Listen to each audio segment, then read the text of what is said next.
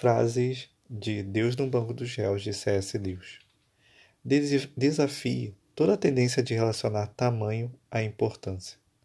Por acaso, o elefante é mais importante do que o homem, ou a perna é mais importante do que o cérebro? O cristianismo descreve o que Deus fez pelo homem.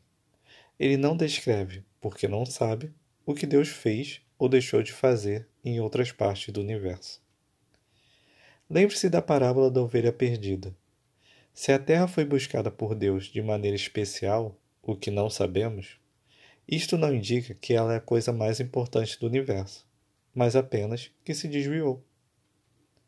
A própria ideia de milagre pressupõe o conhecimento das leis da natureza. Não é possível conceber uma exceção antes de se ter a ideia da regra. Os evangelhos certamente não eram lendas. Em certo sentido, eles não são bons o suficiente. E se não fossem históricos, então seria uma espécie de prosa realista de ficção, que, na verdade, só passou a existir após o século XVIII.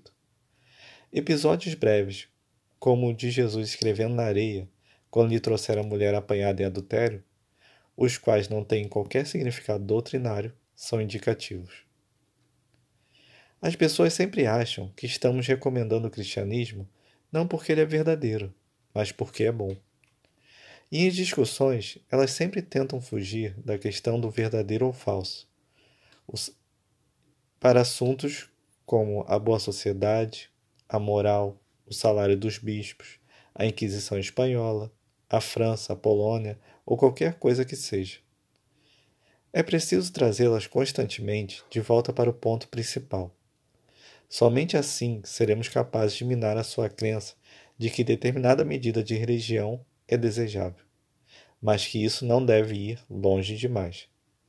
É preciso salientar a todo tempo que o cristianismo é uma declaração, se falsa, de nenhuma importância, e se, ver, e se verdadeira, de infinita importância.